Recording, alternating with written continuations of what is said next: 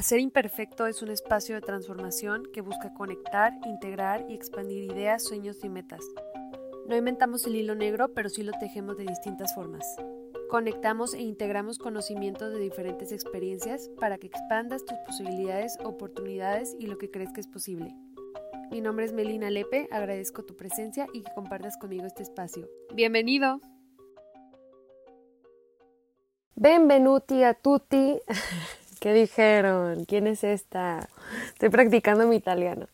En el episodio de hoy les quiero compartir dos de las frases que he tenido muy presentes en este año, que suenan parecido pero no son igual. Una es todo es difícil antes de ser fácil y la otra es decisiones difíciles, vida fácil, decisiones fáciles, una vida difícil.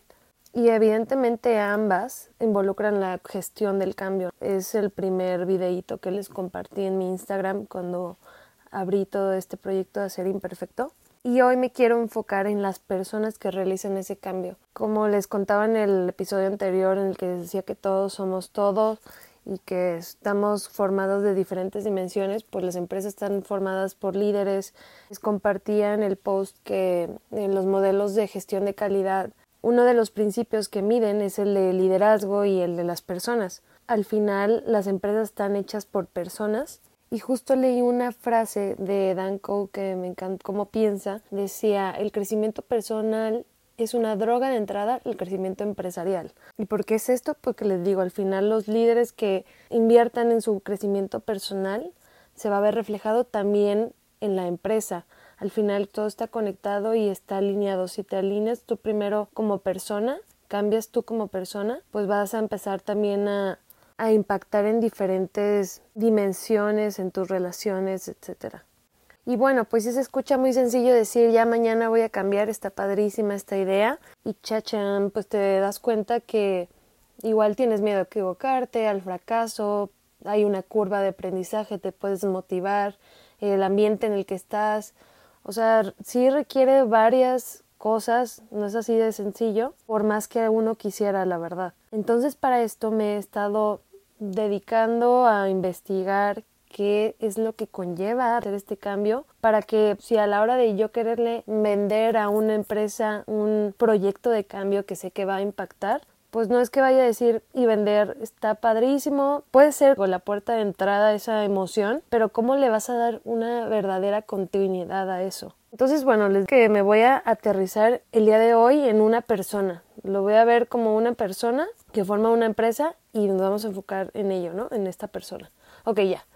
Entonces, esta persona que está formada por diferentes dimensiones, lo mental, lo físico y lo emocional. Ya sabemos que hay una conexión mente-cuerpo, que podemos somatizar emociones y empezar por lo que es más tangible sería empezar por lo físico. Entonces, hoy nos vamos a enfocar por lo físico. He estado investigando mucho y ya llevo años también pues invirtiendo en mí, en querer cambiar cosas que yo sé que pues, al final no se sienten tan bien primero uno como la emoción, por ejemplo, ansiedad, que a mí me vino mucho con lo de la pandemia, pero era un recuerdo de lo que tenía antes. Entonces, te das cuenta que, ya ver, yo, por ejemplo, soy muy racional y decía, ah, ok, esto viene de acá, ¿no? Le trataba de encontrar una explicación. Y por más que yo dijera, híjole, ya mañana quiero cambiar lo que les decía, ya mañana quiero cambiar, ya quiero que sea diferente, voy a pensar diferente, me, afirmaciones, lo que sea que han escuchado por ahí, pues no, o sea, no es tan sencillo. Entonces, me daba cuenta evidentemente que siempre que sentía esta, no sé, ansiedad o esta emoción, pues se veía reflejada en una parte de mi cuerpo, ¿verdad? Por ejemplo, para mí esta preocupación se veía como en mi estómago.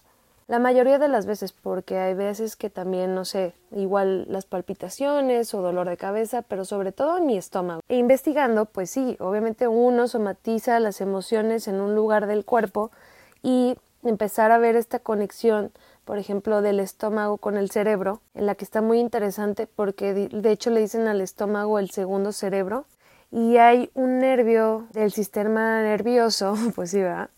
El nervio que le dicen el nervio vago, pues, que pasa por el cerebro, por el cuello, por el pecho, por el estómago y pues sí, transfiere estímulos, mm, eh, impulsos eléctricos del cerebro a diferentes partes del cuerpo. ¿Y a qué voy con esto? Bueno, aquí va la parte de la esperanza, ¿verdad? Yo me acuerdo cuando estudié la primaria que decían que las neuronas este, ibas creciendo y se te iban acabando y las conexiones que hacías ya no, luego no podías hacer otras y no, o sea, han descubierto o han seguido investigando sobre la neuroplasticidad. ¿Y por qué digo que esta es nuestra esperanza? Porque esto, o sea, es la capacidad que tiene el cerebro de poder recuperarse y de reestructurarse, de poder adaptarse a diferentes cosas. ¿Y cómo se hace esto? Pues se hace por medio de la repetición, que si lo vemos, pues realmente son los hábitos. Estos hábitos hay veces que ya lo tenemos muy automatizado que ya ni lo pensamos. Como les contaba en los otros capítulos sobre cuando aprende uno a conducir, que al principio se pone muy atento.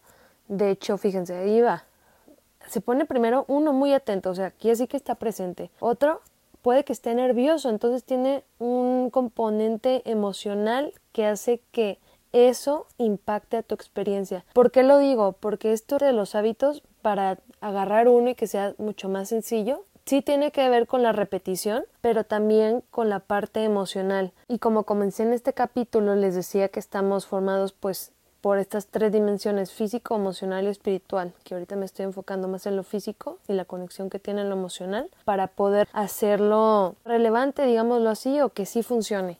Porque también si dejamos de lado uno de los factores, pues igual no vamos a tener el éxito que deseamos que no sé si han escuchado, porque a veces las afirmaciones unos sí funciona, otros no tanto, unos que nada más lo hacen repetir por repetir, así como bla, bla, bla, bla. Y ni siquiera tiene una parte emocional. Em, ya les había recomendado que el doctor Joe Dispensa lean sus libros, está buenísimo y justo habla de esta parte de la capacidad que tiene tu cuerpo de regenerarse. Y también retomando el libro de los hábitos atómicos, busqué cuánto es el promedio para hacerse de un hábito y decía que aproximadamente 66 días.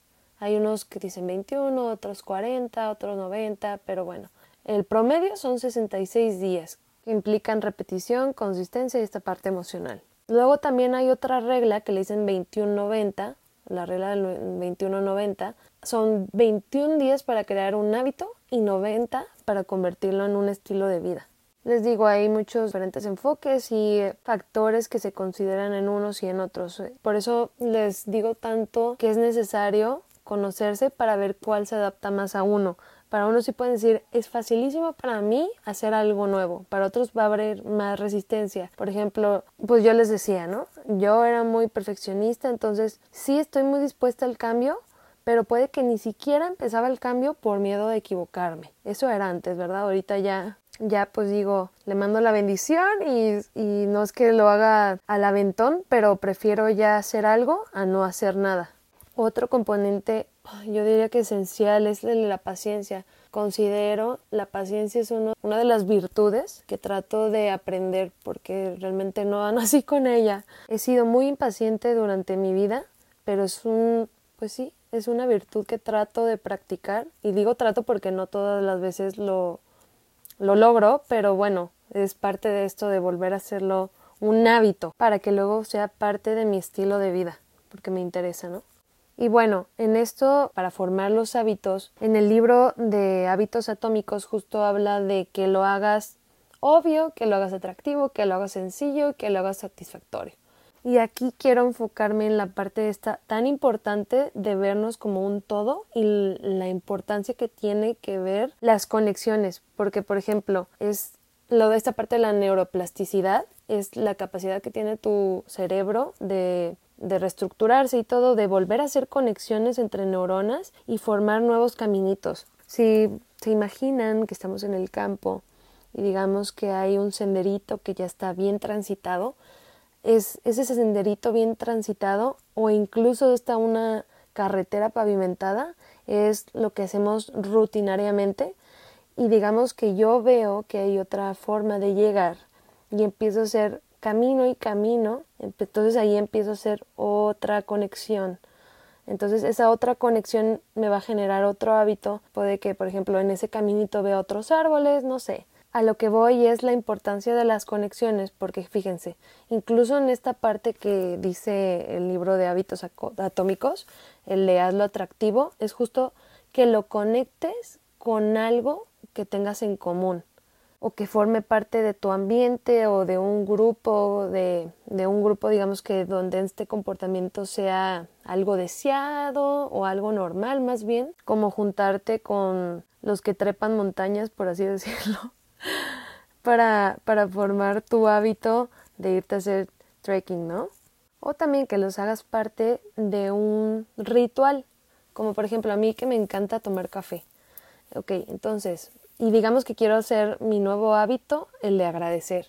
Entonces, voy a decir, después de tomar mi café de la mañana, voy a agradecer. O voy a agradecer y después me voy a tomar mi café, o sea, como una recompensa. Entonces, eso le ayuda a tu cerebro o a ti mismo a formar un hábito nuevo. Por eso la importancia de la conexión. Y sobre la segunda frase, que es la de decisiones difíciles llevan a una vida fácil y decisiones fáciles llevan una vida difícil.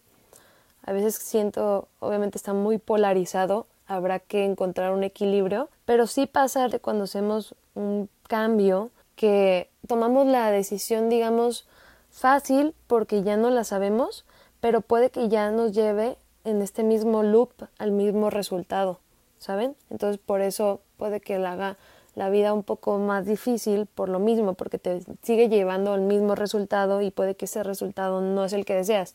O igual si lo deseas, pues qué bendición, pero hay veces que no es así. Entonces es importante em, agregar esta parte de la visión a largo plazo, de decir, ok, lo que estoy haciendo el día de hoy me está llevando a ser la persona que quiero ser o me está llevando a crear lo que quiero lograr, no sé. O sea, esa es la pregunta que les digo tanto que se cuestionen para ver si están alineados con, pues sí, el, su presente está alineado con el futuro que quieren tener. Y no irnos al otro lado, porque yo les decía desde el primer capítulo que luego yo soy muy intensa. Por ejemplo, lo digo en mí, ¿eh? O sea, aquí estoy hablando sobre mí. Yo luego veía esto, era muy blanco y negro y pues toda la vida me la pasaba, podría ser que sufriendo, porque pues al final no nada terminaba siendo perfecto, digámoslo así, y dejaba de disfrutar el presente por justo esto de, bueno, visión a largo plazo, pero no veía lo que en corto plazo, o sea, la visión a corto plazo en que te, te sirve, pues disfrutar el momento presente y pues tomar decisiones inmediatas, ¿no? O sea, hay un equilibrio entre ambas. Entonces aquí le metería esta parte de más bien verlo hacer como un reframe, o sea, como una resignificación y decir decisiones alineadas, no hacerte ni el ciego ni el sordo, ni tampoco no hacer nada, porque no hacer nada también es una decisión. Entonces, bueno, esta es una primer pincelada, porque ya estoy viendo que se me está acabando el tiempo de, de esta parte tangible del cambio, que es la parte física y eh, aterrizada evidentemente a una persona y que sepan que hay esperanza, que investiguen sobre estos temas de la neuroplasticidad, este nervio vago, la conexión, eh, lo del estómago, que es el segundo cerebro, lo que influye. Incluso también hay un órgano que le dice la fascia, que es como un tejido que envuelve todo el cuerpo, que dicen que ahí se almacenan las emociones, herramientas tan sencillas como la respiración, cosas que puedan ser como un pequeño cambio y que les puede llevar a resultados grandes. Como les he dicho, es mejor trabajar inteligente a trabajar duro, que estamos muy acostumbrados a hacer eso, sin importar lastimosamente nuestro bienestar físico, emocional, espiritual, todo. Entonces, siempre hay un equilibrio. Habrá momentos que sí se necesita trabajar duro, y, pero sobre todo yo diría trabajar inteligente, verlo desde un poquito de fuera y ver cómo podemos optimizarlo cómo podemos hacer alianzas y hacernos la vida más sencilla, ¿verdad? Bueno, pues ya, los dejo el día de hoy. Si tienen alguna duda, aquí estoy. Les mando un abrazo a todos, que estén muy bien, cuídense.